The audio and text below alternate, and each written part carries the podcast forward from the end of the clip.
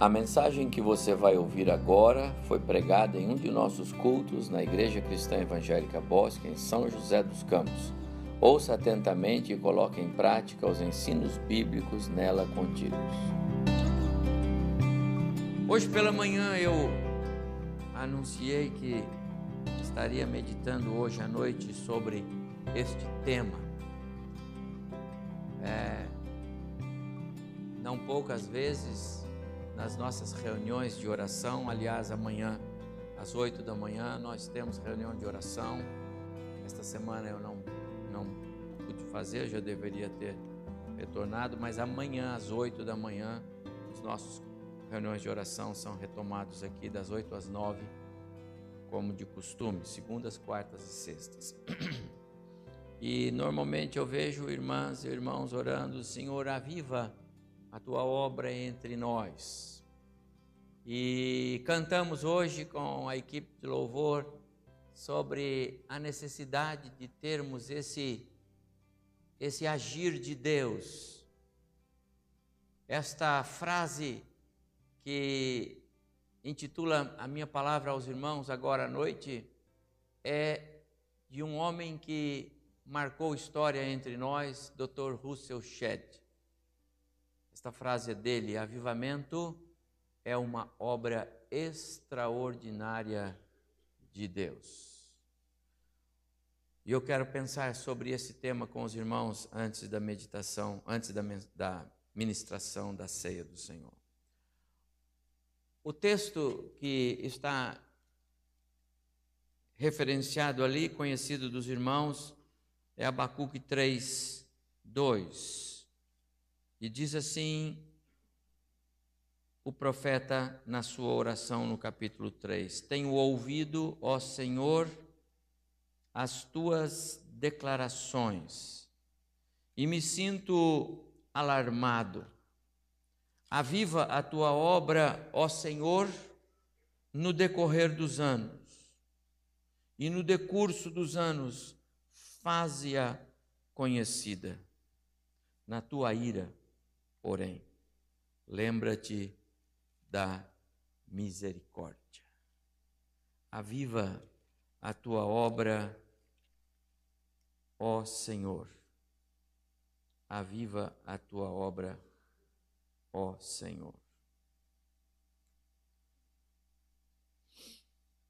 Há um outro texto, Atos, capítulo 8. Se você pode abrir, eu vou ler só alguns versos. Atos, capítulo 8, segue a morte de Estevão.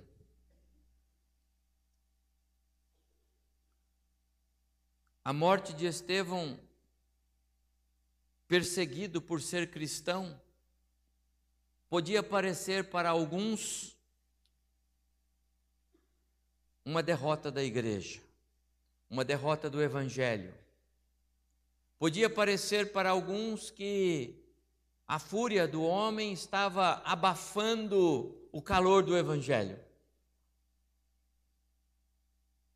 E termina o o capítulo 7, verso 60, dizendo que, ajoelhando-se, clamou em alta voz: Senhor, nas, é, é, não lhes impute este pecado.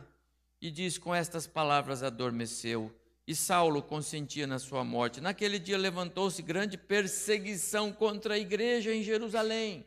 E todos, exceto os apóstolos, foram dispersos pelas regiões da Judéia e Samaria. Todos, só ficaram os apóstolos, os cristãos todos foram dispersos. Parecia que a chama do evangelho iria se apagar. Homens piedosos sepultaram Estevão e fizeram grande pranto. Saulo assolava a igreja, entrando pelas casas e arrastando homens e mulheres, encarcerava-os no cárcere. Verso 4. Entremente os que foram dispersos iam por toda parte pregando a palavra. Filipe, descendo a cidade de Samaria, anunciava-lhes a Cristo.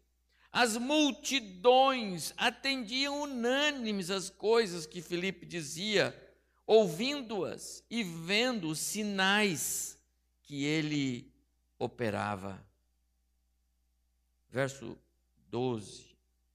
Quando, porém, deram crédito a Filipe, que os evangelizava a respeito do reino de Deus e do nome de Jesus Cristo, iam sendo batizados, eles deram crédito, eles receberam a palavra, então eles iam sendo batizados, homens como mulheres, um após o outro, um após o outro.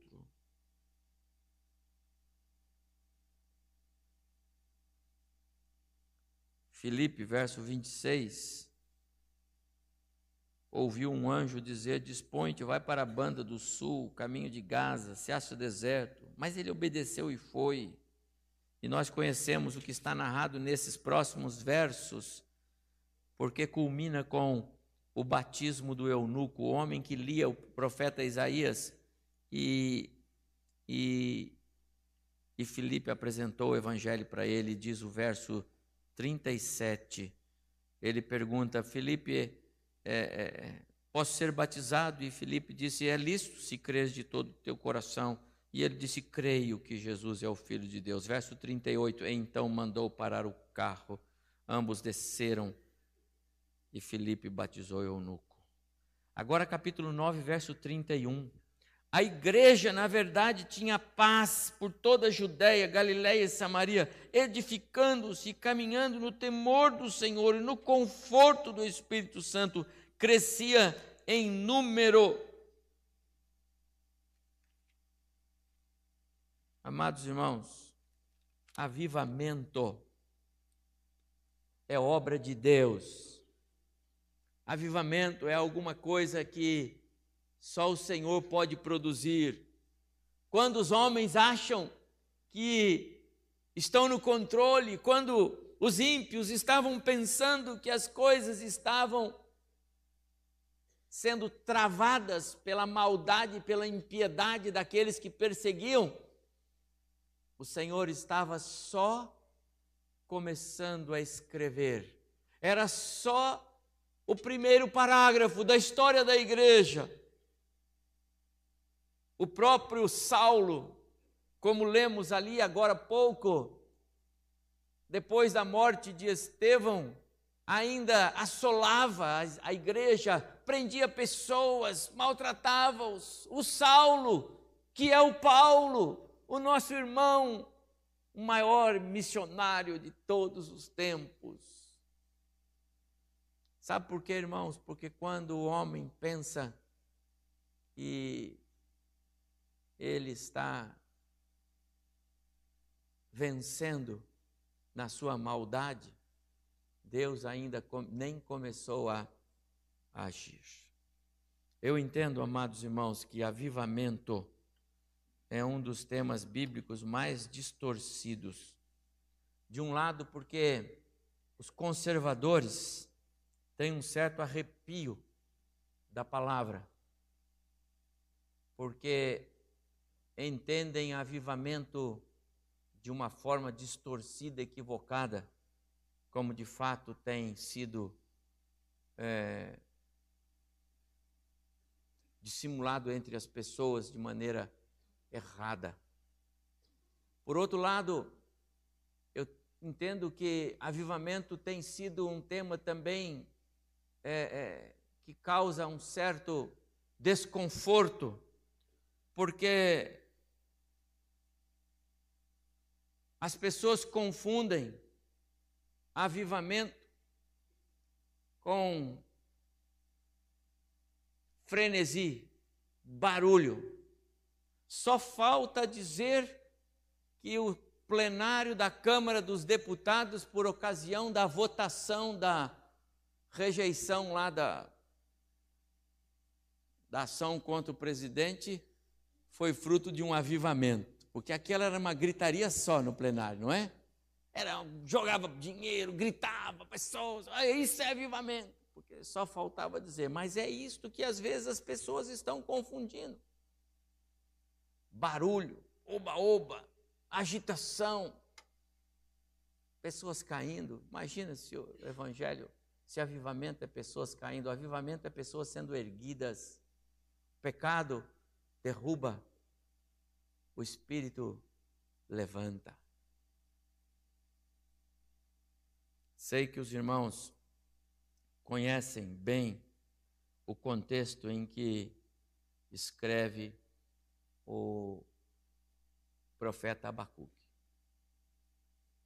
Sei que os irmãos sabem bem a história de Israel, Judá, Reino do Sul, nesse momento em que escreve o profeta Abacuque. Lá pelo ano 600 antes de Cristo, o reino do norte já havia sido levado para o cativeiro assírio. Judá ainda permanece, mas de costas para Deus. Idolatria, imoralidade. O povo se afastou de Deus e, em consequência disto, enveredou por um caminho de pecado. O profeta Abacuque, ele entra nesta história gritando diante de Deus, perguntando ao Senhor até quando o Senhor vai, o Senhor permitir que essa história continue desse jeito, com tantas coisas erradas acontecendo aqui, entre os seus. E esse é o grito do profeta Abacuque lá no primeiro capítulo do seu livro, se os irmãos olharem para ele. Porque havia destruição, violência, havia contenda, litígio, não havia lei, não havia justiça, o perverso vencia todas, os justos, os humildes, estavam sendo oprimidos. E o profeta Abacuque vai, vai gritar: Senhor, até quando? E o Senhor vai dizer para ele que já, já providenciou. Ele vai disciplinar, sim, aquele povo. E ele diz até como ele vai disciplinar, porque ele vai usar os babilônios, um povo mau, e aí o profeta fica mais inquieto ainda, porque ele conhece a fúria e a maldade e a impiedade dos caldeus. Mas o Senhor diz para ele: Mas é assim, meu filho, porque eu vou disciplinar o povo por causa do seu pecado. Mas tem uma coisa: não se preocupe, porque o justo vai prevalecer pela sua então o profeta descansa. E ele vê que a mão de Deus está naquilo que está acontecendo. E aí ele faz esta oração que está no capítulo 3. Então, Senhor, já que é assim, e o Senhor me contou tudo, então promove um avivamento no meio do seu povo. Promove isso, Senhor, promove, porque é do Senhor, promove para que o seu povo volte ao Senhor, se volte, se, o busque de novo, para que haja mais choro, mas na tua presença, e não por causa da presença do pecado. Amados irmãos, essa cena que eu estou descrevendo para os irmãos é a cena em que vive o povo brasileiro hoje, de um modo geral. Eu digo mais, é a cena em que vive a igreja brasileira de um modo geral. Hoje, na nossa aula, na classe ali de casais, nós eh, compartilhamos sob a administração do, do Ed, que foi o nosso professor, exatamente esse contexto, como o crente, como as igrejas estão distanciadas de um, um compromisso com um Deus santo, um Deus que exige exclusividade, um Deus ciumento com o seu povo, com a sua igreja. Um Deus que não admite ser o, o segundo ou o terceiro, Ele quer ser o primeiro em nós. Um Deus que não quer ver o seu povo, a sua igreja, a igreja de seu filho, andando após esse mundo. Mas, irmãos, o nosso contexto hoje é um contexto tão secular, de tanto apego às coisas deste mundo. Nos preocupamos tanto em agradar o mundo e pouco em agradar o nosso Senhor Jesus. Somos ávidos para manter uma boa relação com o mundo e fracos quando o assunto é sermos consagrados ao nosso ao nosso Deus. Por isso o povo sofre. Por isso o povo perece. Falta intercessão. Falta fervor. Falta calor do espírito na vida da igreja os ímpios estão oprimindo, igual nos dias do profeta Abacuque. Como é triste, amados irmãos, nós vemos o que está acontecendo por aí hoje, nesse Brasil que a gente tanto ama. Todos os dias você vê nas reportagens, jornal, revista, os jornais da TV, mais e mais pessoas morrendo em filas de hospitais, pessoas morrendo por balas perdidas, pessoas perdendo a vida na, na, antes mesmo de chegar ao, ao atendimento. Hospitais enormes são, são é, construções vazias, não tem profissionais para trabalhar não tem remédio para atender. Viram esta semana? O governo fechou as farmácias populares. Não foi isso? Viram? Temer fecha as farmácias populares. Achei interessante isso, porque a matéria dizia assim: o governo anunciou que está fechando farmácias populares, porque não tem verba para manter os estoques. Aquele orçamento agora vai para a Secretaria da Saúde e vai ser redirecionado. Só não sabemos para onde que ele vai ser redirecionado. Mas para as farmácias populares não tem mais.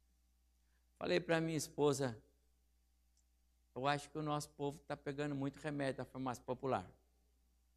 Eu até tirei uma foto do Temer nessa aí, essa é a notícia. E esse documento que está aí é, é dele. Eu acho que ele está bravo com vocês, irmão. Vocês estão pegando muito remédio na farmácia popular. Por que, que vocês estão ficando doentes? Com um país que dá tudo, te dá assistência médica o tempo todo, tudo de grátis, não dá? Você tem transporte, você tem condições sociais plenas para ter uma boa vida, né? Você tem lazer, não tem? Você não tem lazer o tempo todo? Não tem? Amados irmãos, e aí ele tirou agora o remédio. Que coisa terrível. Esse é o Brasil que nós tanto amamos, nas mãos de alguns que dizem não ter dinheiro para atender a classe social mais necessitada mas tem milhões para propagandas eleitorais que passam na televisão, enchendo a paciência dos telespectadores, outros milhões para enriquecer os gabinetes, outros milhões para poderem reajustar salários, e assim vai. Não é um quadro parecido com o que o profeta Abacuque diz: Até quando, Senhor? Até quando? Amados irmãos, só um avivamento espiritual pode fazer novo um ser estragado pelo pecado. Só um avivamento pode trocar corações, só um avivamento pode fazer esse transplante do qual o, o, a palavra de Deus nos fala e o, o profeta Ezequiel diz é o próprio Deus, Ele é o especialista. Dar-vos-ei coração novo e porém dentro de vós um espírito novo. Tirarei de vós o coração de pedra e vos darei um coração de carne. Só o Senhor pode fazer isso e nós precisamos clamar por isso. Se a igreja não se é, conscientizar de que o papel é dela, de invocar, de caminhar na direção de Deus e não do mundo, de agradar a Deus e não o mundo, de separar mais tempo para Deus e não para as coisas do mundo. Deus não vai enviar avivamento. Ele poderá enviar o fogo da disciplina, como fez. Como fez. O avivamento veio em Jerusalém, quando a igreja era perseguida, porque eles estavam juntos e oravam juntos, tinham tudo em comum, repartiam os seus bens, amavam a palavra, permaneciam na doutrina dos apóstolos. E o ímpio veio e quis apagar aquilo, e o Senhor falou: Não, eu vou acender a chama. Mas quando os crentes estão em berço esplêndido, o Senhor não manda avivamento. Ele não manda avivamento quando nós não clamamos por isso. Quando nós não fazemos por merecer pela nossa indiferença e, e conformismo. Só um avivamento conduzirá a igreja em triunfo neste mundo só um avivamento pode restaurar famílias em processo de desmanche. Amados irmãos, o índice de desmanche de famílias cristãs é igual ao índice de famílias não cristãs. Só um avivamento pode impedir que o mundo sufoque as nossas crianças. Vocês têm visto as novas tentativas de projetos de leis para as escolas. Querem dar para as nossas crianças, nas suas escolas, o direito legal constitucional de elas mesmas escolherem o que serão enquanto cursam os primeiros anos da escola. Você vai mandar o menino para a escola e não vai saber depois o que ele vai escolher depois. Essa é uma posição categórica, firme, defendida pelas organizações internacionais. Não é piada, como diz o Antônio, meu neto, quando algo que é de brincadeira. Isso é verdade está inserido no corpo dos processos mais perigosos que circulam nos bastidores das autoridades, daqueles que fazem leis. Amados irmãos, eles querem destruir o mundo, destruindo as nossas crianças, porque o diabo sabe que é o único meio para alcançar sucesso. Um avivamento, amados irmãos, pode impedir isto. Porque quando Deus olhar para uma igreja curvada, uma igreja indo na direção dele, uma igreja buscando de fato e de verdade, quando ele olha para crentes que saem da sua casa e vêm para a igreja, eu vou lá para adorar o Senhor, eu vou para falar com o Senhor, eu vou para ouvir o Senhor, eu vou para estar com o Senhor. Deus faz milagre acontecer. Mas às vezes não é assim que a igreja se reúne. Muitas vezes os encontros são formais para que a agenda seja preenchida com religiosidade. Só um avivamento vai produzir santidade, santidade que agrada o Senhor. Eu posso dizer aos irmãos que o Senhor quer enviar um avivamento e vai. Mas quando houver menos pecado no meio da igreja, quando houver tristeza pelo pecado, às vezes não há tristeza pelo pecado, porque a igreja gosta do pecado. O crente gosta do pecado. É a sua natureza pecaminosa que ainda se sente atraída. Mas quando houver menos pecado, quando houver tristeza pelo pecado, o Senhor está botando um alô lá. Eu preciso enviar um avivamento. Quando a comunidade ao redor da igreja estiver vendo Cristo naqueles que são crentes, será que a comunidade que vive ao redor das igrejas cristãs, dos evangélicos no mundo, estão de fato vendo Cristo? Ou alguns deles estão dizendo assim: se ser crente, se servir esse Deus que esses vizinhos meus aqui falam que servem, é ser como eles são, eu quero passar bem longe desse Deus. O Senhor vai enviar um avivamento quando a comunhão dos crentes fizer um, os fizer um corpo só, uma só alma, um só coração. Você já imaginou? Não acontece nesta igreja, aliás, isso foi a nossa tônica na classe de hoje. Tudo que acontece nas outras igrejas, aqui não, que aqui é tudo em paz. Mas, irmãos, tem igrejas por aí que um crente não fala com o outro. Ah, não gosto muito de conversar com ele. Nem, nem procuro o irmão. Ixi, não, eu gosto de conversar sempre com os meus irmãos, só com eles, eu só falo com eles. Onde é que está a nossa comunhão como corpo de Cristo? Onde é que está o nosso amor fraternal? Onde é que está o nosso um só coração, uma só alma? Onde é que está? Vai ser trabalhoso para o Senhor no céu separar em grupos para não ter confusão.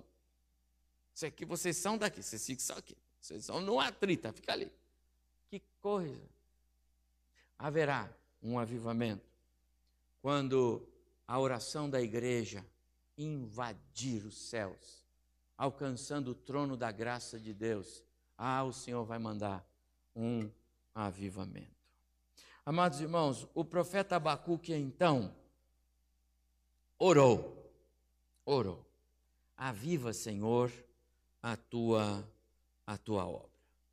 Avivamento, amados irmãos, é algo que só o Senhor pode produzir. Por isso ele diz: Aviva, Senhor, a tua obra. Aviva, é a do Senhor. Ele tinha esse conhecimento, ele tinha esta visão espiritual. Ele sabia que não era algo que dependia dele. O que dependia dele era ir na direção do Senhor. O que dependia dele era curvar-se perante o Senhor. O que dependia dele era confessar os seus pecados. O que dependia dele era levar os pecados do povo e pedir: Deus, perdoa esse povo porque ele é mau. Então, isso ele estava fazendo, mas ele não podia produzir um avivamento. Então, a expressão dele é forte, categórica, enfática: Faz, Senhor, o que só o Senhor pode fazer. Promove um avivamento. Avivamento calor, fervor, desejo de cantar, de ler a Bíblia, de ouvir, desejo de ter comunhão com os meus irmãos, prazer na oração, prazer nas reuniões da igreja. Avivamento é mente, corpo e alma conectados com o Senhor na hora do culto. Isso é avivamento. De vez em quando, pastores no púlpito olham para a igreja e falam assim: estou vendo um ET lá, outro ET lá, outro ET. Por quê? Porque é extraterrestre aqui, não é da igreja. Está aqui, mas não é daqui. Porque está no outro lugar, não está participando do culto, não é possível. Irmãos, nós percebemos isto. Avivamento é participação, é desejo de estar aqui, porque aqui eu estou com a minha igreja cultuando o meu Deus. Mas isso é o Senhor que faz, quando nós não, não estamos simplesmente de corpo presente, mas alma.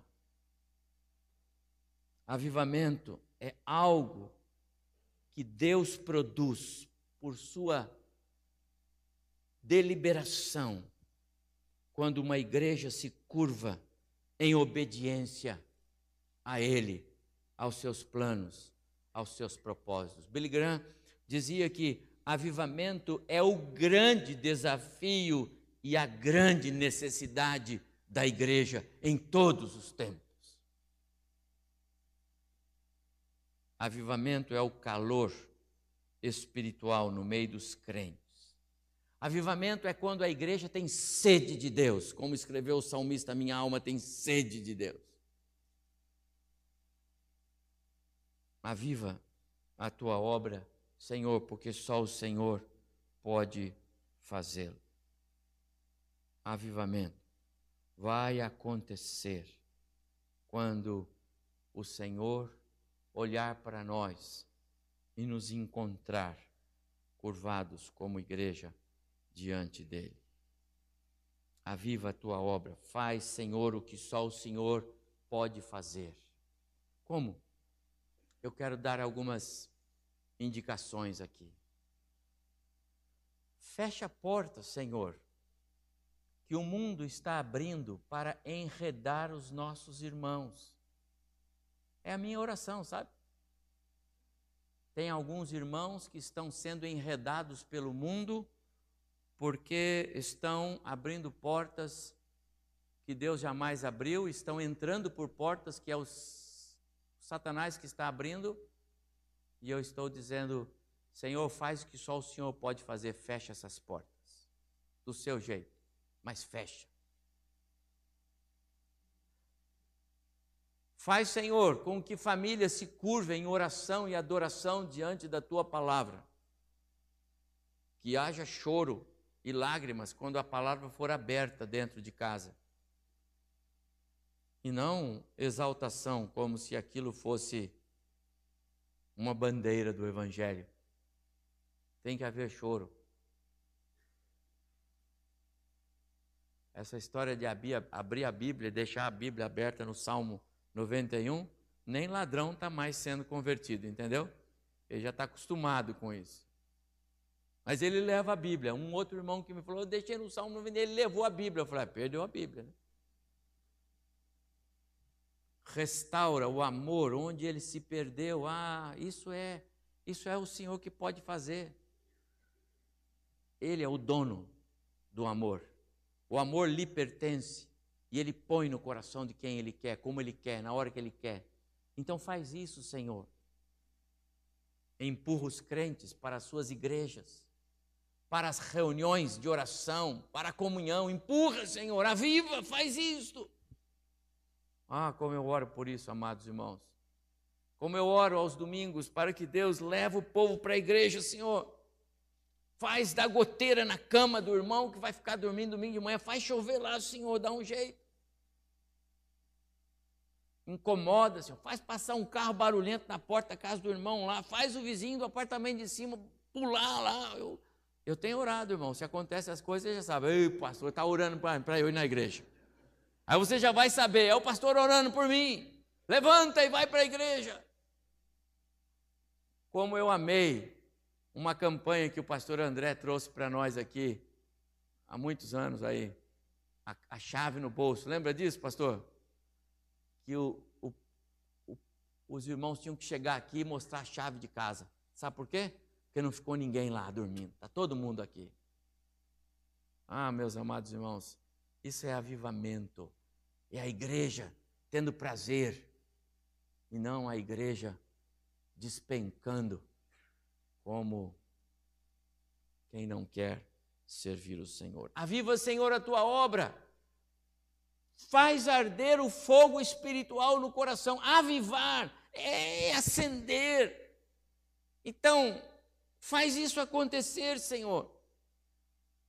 O único jeito para a igreja fazer diferença é se ela se, se apresentar assim. Senão ela vai ser uma igreja morna. E igreja morna é a igreja de Laodiceia. E Jesus disse: Eu tenho vontade de. Oh, que coisa terrível ser vomitado. Aviva a tua obra, Senhor, para que o fogo espiritual no coração do crente possa aquecê-lo. E aí a igreja vai ficar incandescente. Tá certo que hoje é tudo lâmpada fria, né? Mas você pode voltar à época da lâmpada incandescente, de filamento. Não paga nada mais a energia espiritual, não tem problema, entendeu? Lá no céu não tem negócio de lâmpada fria, não. O Senhor tem, tem energia lá para todos vocês. Vão chegar tudo lá, tudo no filamento lá. Tudo vermelhinho, bonitinho. Tudo bonitinho, entendeu? Senhor, aviva a tua obra. A igreja precisa ser um luzeiro neste mundo em trevas. Olha o quadro que nós vivemos. As pessoas precisam ser impactadas por nós e não empurradas para o abismo por nós. A igreja está compartilhando da perdição do mundo, achando que o mundo pode fazer o que quer, afinal, esse é problema dele, deixa ele fazer, deixa ele ser o que ele é, esse é problema dele. Amado irmão, você está empurrando pessoas amadas para o buraco, para o inferno. Você não pode fazer isso. Você tem que ser luz, você tem que arder no fogo espiritual para que o mundo veja você. Senhor, aviva a tua obra. Eu estou no texto, só o verso. Faze-a conhecida faça de nós os mensageiros dos pés formosos. Lembra de Paulo quando escreve aos Romanos no capítulo 10? Os que anunciam as boas novas são mensageiros dos pés formosos. Quem pode fazer de nós mensageiros? O Senhor. Mas quando Ele vai fazer isso?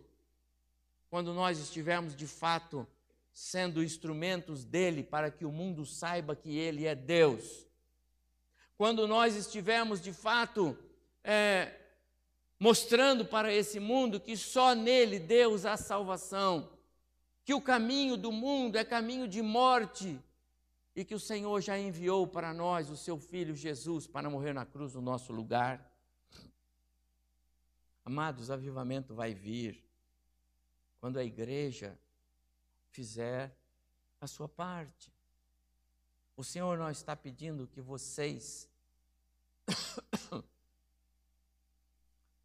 produzam reavivamento. Nós não podemos, está fora do nosso contexto fazê-lo. É Ele quem faz, mas Ele vai fazer quando nos ver caminhando assim. E ele termina: Viva a tua obra, Senhor, mas lembra-te, eh, tu és um Deus de misericórdia. A misericórdia divina é a mais contundente expressão do amor do Pai. O texto diz que a misericórdia divina é a causa de não sermos consumidos. A misericórdia divina é a porta para a reconciliação do pecador. Então, Deus, por favor, reaviva a tua obra, mas lembra-te da tua misericórdia. Trata-nos com misericórdia. E, meus amados irmãos, esta é a minha oração. Eu quero que Deus promova um, um avivamento, sim. Como seria bom se nós pudéssemos aqui nos reunir no próximo domingo e toda a igreja, todos os membros, todos, não estão todos aqui hoje. Não estavam todos domingo passado. Não estavam todos domingo pela manhã. Estaremos todos nos nossos postos de trabalho amanhã? Com certeza. Passa o cartão. O Senhor é bom demais. Ele sabe que hoje eu vou eu vou ficar em casa. Amados irmãos, avivamento, disse Dr. Russell Shebb, é uma obra extraordinária de Deus, que culmina em serviço do crente, desemboca em missões. Eu quero continuar orando e clamando ao Senhor que nos conduza a um reavivamento. Quero clamar ao Senhor que Ele mova as famílias, que Ele tire de nós o conformismo com este mundo em trevas. Que Ele bata na cabeça dos pais, com todo respeito, que não estão nem aí para a vida espiritual da sua família porque não dão exemplo, não dão testemunho. Muitos pais não são dignos de serem pais naqueles lares porque estão levando a família para o buraco pelo seu mau exemplo, pelo seu mau testemunho de fé, de uma vida pujante, de serviço ao Senhor. Minha oração é que Deus alcance esses pais, porque o exemplo deles faz muita diferença na vida dos seus, na vida dos seus filhos, dos seus comandados. Faz, faz. Jamais pense, pai, que você vai poder dizer Faz, meu filho, o que eu mando, mas não faz o que eu faço. Ele vai fazer o que você faz. Ele vai ser quem você é. Se você é indiferente, ele vai ser indiferente. Se ele não leva Deus a se você não leva Deus a sério, ele não vai levar Deus a sério. Pode ter certeza absoluta do que eu estou falando. Mas se você buscar o Senhor, se você clamar ao Senhor, se você pedir pelo fervor do Espírito na sua vida, na vida da sua família, ainda que você não veja o agir de Deus amanhã, mas o verá depois de amanhã.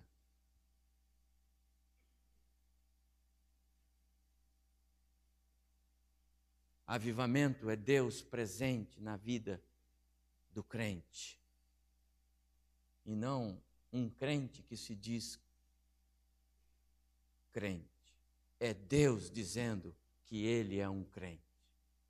Avivamento é uma igreja curvada diante do Senhor e não uma igreja cheia de atividades, cheia de compromissos, mas não se curva, não se dobra diante do Senhor. Avivamento é santidade. Santidade. Santidade é vida separada. Deus nos salvou para sermos santos e irrepreensíveis, escreveu Paulo na carta ao Timóteo, estamos estudando isso. Quer dizer que ele não nos quer igual ao mundo, parecidos com o mundo, conformados com o mundo. Ele nos quer diferentes. Senão não seremos sal e luz, não seremos modelo. O mundo olha para você e fala: bom, então aquela igreja lá, esse Deus aí, para produzir igual você, estou fora.